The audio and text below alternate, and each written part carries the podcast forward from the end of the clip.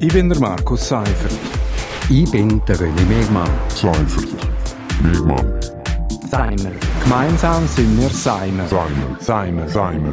Und das hat uns in dieser Woche bewegt. Seimer. Willkommen, das ist Seimer Nummer 11. Bei mir ist der René Mehrmann. Er ist ehemaliger stellvertretender Chefredakteur für Südostschweiz. Mein Name ist Markus Seifert.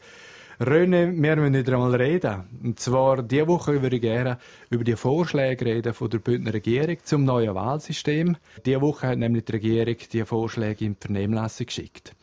Vielleicht einmal zum Ausholen. Der Grund für die Änderung von dem Wahlsystem, das ist eigentlich ein Urteil vom Bundesgericht vom letzten Herbst, weil das Bundesgericht hat gefunden, das Wahlsystem, das wir jetzt haben, das ist nicht verfassungskonform. Also konkret geht es um den kleinsten Wahlkreis Afers und um die sechs bevölkerungsreichsten Wahlkreise. Das sind Chur, fünf Dörfer, Oberingendiner, Züns, Davos und Ilanz.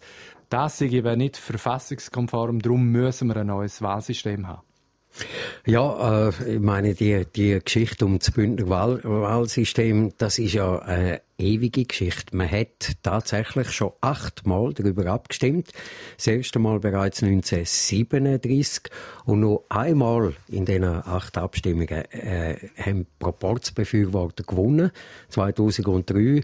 Nachher hat man nachgezählt. Die Abstimmung äh, dann müssen wiederholt werden und Majorz äh, Befürworter haben dann wieder gewonnen. Und äh, eben, man hat es ein paar Mal probiert, weil man hat eigentlich immer gewusst, das System geht so nicht mehr. Ja, und die Begründung vom Gericht ist eben beispielsweise, dass im AFRS, im kleinsten Kreis, dass äh, ein Wähler, dass äh, die Stimme von einem Wähler, von einem einzelnen Wähler dort viel mehr Gewicht hat als beispielsweise in Chur. Und dann bei den grössten Wahlkreisen ist es so, dass eben die Erfolgsgleichheit nicht gewährleistet ist. Und das gäbe dann eben einen verzerrten äh, Wählerwillen. Also Beispiel kann man vielleicht anfügen, die SVP ist ja in den letzten Nationalratswahlen klar wählerstärkste Partei. Aber im Majorzverfahren für den Grossen Rat haben sie nur 9 von 120 Sitze. Aber die FDP beispielsweise hat 36 Sitze, obwohl sie bei den Proporzwahlen regelmäßig äh, deutlich schlechter abschneidet und darum äh, der Wählerwillen eben eigentlich verzerrt wird. Und darum hat jetzt die Regierung acht äh, verschiedene Vorschläge gemacht, wie das könnte aussehen. Also das geht vom abgeänderten Majorz bis zum angepassten Proporz. Es gibt Mischformen und äh, recht erstaunlich eigentlich, die Regierung hat sogar einen, einen Favorit genannt eigentlich und das wäre das sogenannte äh, Modell C, wo die Regierung bevorzugen würde. Genau, und das ist ja nicht ganz einfach. Äh, das nennt sich nämlich doppelte Proporz und es gibt äh, also quasi eine mathematische Formel, der doppelte Buckelsheim dazu. Ähm, ich selber bin nicht Mathematiker, aber irgendwo habe ich so das Gefühl, wenn ich, wenn ich höre, um was es geht, dann ist es wirklich ein sehr gerechtes System. Und zwar geht es darum, dass bei dem Wahlverfahren zuerst die 120 Sitze im Grossen Rat anhand von der gesamtkantonalen Parteistärke verteilt wird. It. Wenn wir die SVP als Beispiel nehmen, mit ihren äh, fast äh, 30 Prozent Wähleranteil, kommt sie dann auf 36 Sitze. Wenn das gemacht ist, erst dann geht man in den Wahlkreis hinein und tut dann die 36 Sitze innerhalb von der Wahlkreis auf die SVP verteilen. Und ich glaube, das ist aus meiner Sicht jetzt einmal äh, relativ äh, sehr ein, ein gerechtes System. Was noch dazu kommt, es gibt eine Majorzgarantie, dass eben auch kleine Kreise nicht über Jahrzehnte ohne Grossrat dastehen. Ja, also ich denke, wir haben so eine Auslegeordnung von verschiedenen Modellen. Was man wahrscheinlich kann sagen ist, es gibt einen Umbruch im Grossen Rat. Also je nach Modell wird dann der grösser oder weniger groß sein.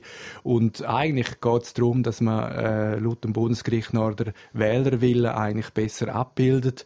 Und das würde dann eben, wie du schon angetönt hast, das würde wahrscheinlich heißen, äh, es gibt mehr SVP, es gibt mehr SP und es gibt weniger FDP, weniger BDP und weniger CVP.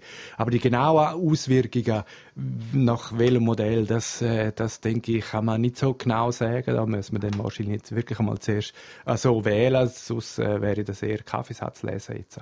Das glaube ich auch. Ich bin auch noch gespannt, wie, wie Parteien äh, darauf reagieren. Eben gerade so die Etablierten, die jetzt eigentlich durch das Majorsystem profitieren, wie begeistert die sind an dem System, das wird sich zeigen. Vor allem auch, es muss ja jetzt relativ rassig gehen. Also für, für, für politische Verhältnisse, für so eine Frage geht das wahnsinnig schnell. Die Vernehmlassung ist bis Ende Juni.